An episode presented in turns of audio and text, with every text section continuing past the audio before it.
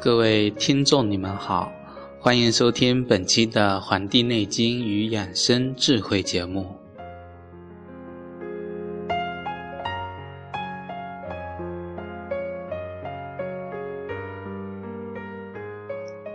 很多观众跟我聊天，跟我说他们的气血不足。那么，到底什么是气血不足呢？气血不足的表现有哪些呢？我们中医里边有一个诊法叫望诊，就是通过观察外部的情况，就能知道你的内部的这个情况。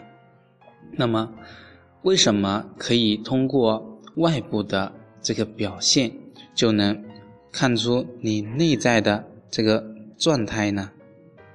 因为我们有一句话叫做。有诸内必行诸外，这就是告诉我们这个内部的这个状态呀，可以通过这个外部的表现来反映出来。那么，这个气血不足到底有哪些这个外在的这个表现呢？今天。我们就一同来了解一下，通过哪几个方面去认识我们气血不足这个状态。那我主要通过十二个这个部位的那个诊断别这个气血到底怎么样。那么也希望各位听众能够一一去对应。首先，我们来看第一个部位。眼睛，眼睛啊，主要是要看我们眼睛的这个色泽跟这个清澈度。小孩子的眼睛都是特别的明亮、清澈，特别的那种有神。老年人眼睛就开始啊变黄啊、浑浑浊，这些都是因为气血不足的这个表现。那么眼睛清澈明亮、神采奕奕，这说明了气血充足的。那么隐白的颜色如果浑浊啊发黄，就表明这个肝脏的气血不足，因为眼睛是跟我们的肝啊是相对应的，那么就表明了我们的这肝脏啊气血不足。如果隐白呢，嗯，这个隐白啊又跟我们的肺跟大肠是相互密切的。如果我们隐白呀有这个血丝的话。那多为这个肺部啊和大肠有热气，肺热或者是大肠有热，这些都是要注意的。那眼袋呢很大，则是说明我们的脾湿啊，这个脾虚脾湿都能反映在人的这个眼袋下面，眼袋下垂，眼皮沉重，这是代表我们气血不足。如果是两目呆滞啊。啊，晦暗无光，那就是我们的气血衰竭的表现。这主要都是表现在将死之人的这个状态上。第二个是要看皮肤，那主要观察的是它的光泽、弹性和这个皱纹的情况。皮肤呢，与肺的关系特别密切。肺主皮毛，所以皮肤白里透着粉红啊，有光泽弹性，没有皱纹，没有斑呢，代表的是肺的气血充足。反之，如果皮肤是粗糙的、没有光泽的、发黄的、发暗的、发白、发青、发红的，还有长斑的，这些都是表示身体这个不佳的。啊，此外呀，像这个气血呀。它的面色表现啊，其实是就是气血的晴雨表。如果脸色是苍白呢，那就是表明你的这个肾气不足；如果反映的是那种发黄啊、萎黄的这种情况呢，表明的是这种肝气不足。这是两点。第三个，我们来谈一下这个看我们的头发，这个肝血呀充分，头发就能有这个充足的供血。那么肾中精气是人的根本，头发的生长、健康的状态的维持都与肾是密切相关的。那么头发变白呢，是肝血肾气衰落的一个表现。但有些青少年啊，短时间内也会出现这种白发，我们称之为少年白发呢，且伴有脾气容易发火，多是因为肝郁血热造成的。如果伴有睡眠不足啊、腰膝无力啊、耳鸣啊，这都是因为肾气不足的一个信号，就是希望能够听众能够引起重视。那么此外啊，还有很多人啊，就是反映就是脱发、头发油腻。这个如果是出现大量的脱发呢，呃，头发越来越疏，那么就要警惕是不是整个人这个身体的气血出了问题。像头发油腻呀，就说明其实就是脾肺不和的表现。我在群里面跟大家说，是因为脾湿热，这是因为我们脾的气太过了，那么肺的气呢又虚，就会出现头油过多的这个现象。那么头发的生长速度啊，跟我们的肝血是相关的。如果肝血不足呢，头发长得慢，就容易干枯。这个一定要对准这个部位，对准这个状态，然后找它的根，找它的源头。那么第四个讲的是这个人的耳朵，我们大家基本上都知道，这个耳朵跟我们的肾是相关的。耳朵肥大的人啊，是肾气充足的表现；耳朵薄而小的人呢，都大多都是这个肾气亏虚啊。那么耳朵较大较软。肉多骨少，耳垂饱满，这表现的是一个人先天的营养状态很好。如果耳朵偏小、僵硬，这个肉少，这个骨多，耳垂薄呢，表现的是这个人体质先天不足。那么耳朵如果颜色淡白呀，多见于是风寒感冒，也见于阳气不足的人。如果是耳垂红肿啊，多表现是上火的情况。常见于肝胆火旺或者是湿热，耳垂上有一条明显的这个斜性纹啊，这个是一根这个斜性的这个纹路在那里，这表明的是人的这个心气虚啊，耳鸣耳聋啊，大部分我们大家都能够明白，耳朵嗡嗡响之类的，这表明的就是这个肾气虚弱的一个表现。那么耳朵局部有这种结节状啊，或者是叫做条索状的隆起，或者是顶状的凹陷，没有明显的光泽的人啊，那么在这里要提示他们可能就会有慢性的器质性疾病，比如说肝硬化、肿瘤等等。那么耳朵局部血管过于充盈扩张，可以看到圆圈状的、条状的这种改变呢。那么常见于有心肺功能异常的人，比如说有冠心病啊、哮喘等等，这个是一定要引起重视的。身体上的异样啊，都能表现出来，大家一定要细致的观察自己到底有什么问题，到底严不严重，一定要及时的去了解，并且去诊断它。那么下一个是摸手上的温度啊，有的人手啊。整天是冰凉的，有的人呢却是常年都是啊热乎乎的。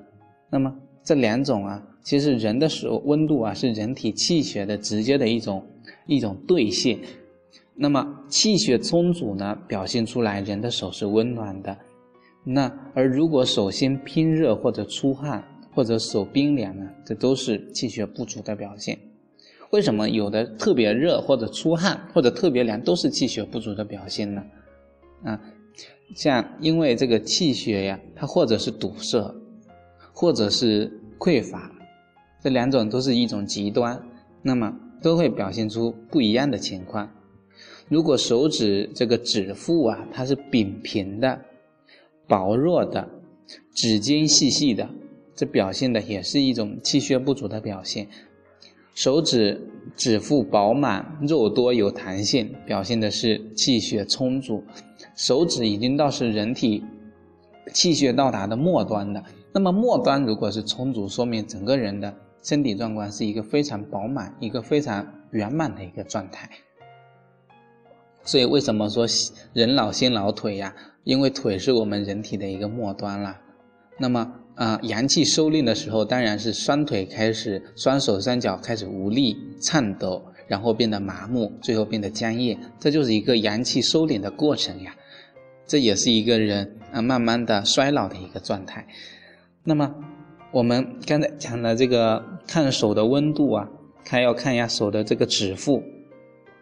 比如说，无论是孩子还是成人，如果手指指腹扁平呢、薄弱或者细细，都表代表的是这种啊。刚才说了，这个饱满有弹性啊，都是气血充足。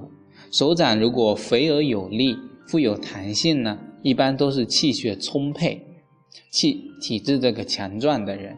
如果手掌啊厚而没有力量、弹性差，多为精力欠佳。疲劳乏力所造成的。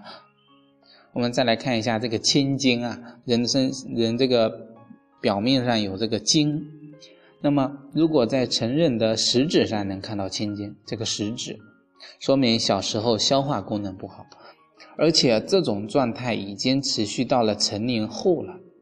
这类人群啊，都是体质比较弱的啊，气血两亏。如果是在小指上看到青筋啊，是说明人的这个肾气不好。如果掌心下方接近人的这个腕的这个横纹的地方啊，纹路比较多而且深，这表示小时候的这个营养比较差。那么体质弱，气血不足，那么成年以后啊，这类女性呢，容易患妇科疾病的较多。男性呢，则易患前列腺肥大、痛风这些情况。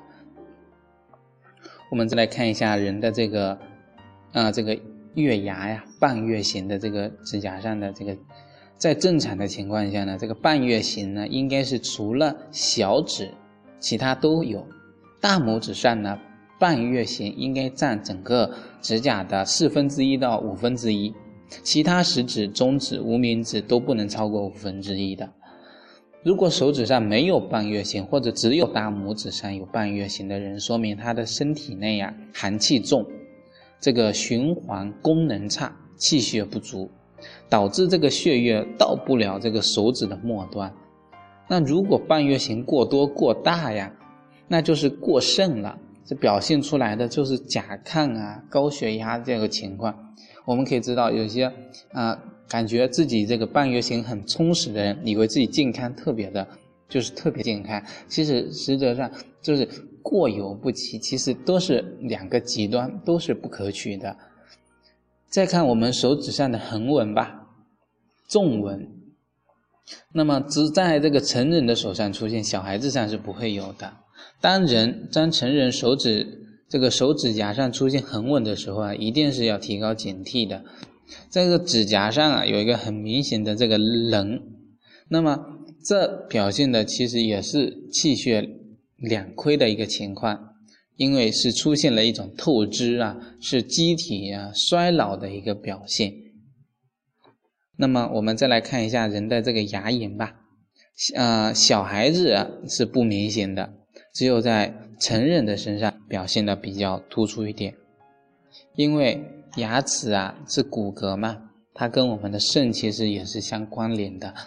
小孩子啊，像牙龈萎缩呀，它代表的就是一个气血不足。只要发现牙齿的缝隙变大了，那么食物越来越容易塞在人的牙缝里了，这个就要注意了，因为这个时候人体啊，这个密固，这个牙齿这个它的。饱和这个状态啊，其实是一种肾的密固的能力。如果它慢慢的疏了、散了啊、松了，这些其实都是人体身体在走下坡路，在衰老加快的一个一个现象啊。很多老年人为什么牙齿那个松动啊，而且之间的这个缝隙越来越大，最后就只剩下几颗牙齿，这些其实就是一种人在衰老的一个状态。我们就是经常就是把小孩子跟老人拿出来做对比，他们其实两个就是一个很大的一个差距。小孩子是一个完整的状态，特特别完满的一个，而老年人呢，他们是。开始进入一个衰老的状态，整个气血慢慢的回缩。老年从小孩到老年人的这个过程啊，其实就是一个一个人生。他这个我们在一个一个一个横横的一个状态来看它这个变化的过程。啊，除了之前上面讲到，我们再来看一下另外两个方面，一个是睡眠，一个是运动。如果成人能够像孩子一样入入睡快。而且睡得沉，我们听那个孩子睡觉时候呼吸啊，它都是特别均匀的，特别的长，特别的均匀，听着特别舒服。而且一睡就睡到天亮自然醒，啊，当然除了婴儿之外，那个半夜会哭，那个是人的一个最正常的一个反应。那么这个刚才所讲的这些入睡快啊、沉啊、均均匀，这些都是气血非常足的一个表现。而像这个入睡困难啊，啊，一听到风吹草动就被惊醒了，夜尿多呀，呼吸沉重、打呼噜啊，这些都是气血亏的表现啊，特别是血亏。而且爱睡觉呢，其实也是一种气血虚的表现，也有可能是一种湿困啊，湿气太重的人啊，他容易犯困。那么最后一个就是运动了。那运动啊，运动完之后，或者是不爱运动，啊，胸闷气短、疲劳难以恢复的这个状况，都是气血不足的一个表现。而那些运动后精力充沛、浑身是轻松的人，啊，就很好。我们知道为什么有些人锻炼完之后全身疲惫乏力，一点力力气没有，倒头就睡。而有的人运动完之后呢，反而精神更充足了，反而全身是轻松的，哎，这是两种不一样的这个状态。那么，啊，讲了刚才的十二点啊，就希望大家能够一一对照，去反思一下自己到底有没有哪些行为上的不对。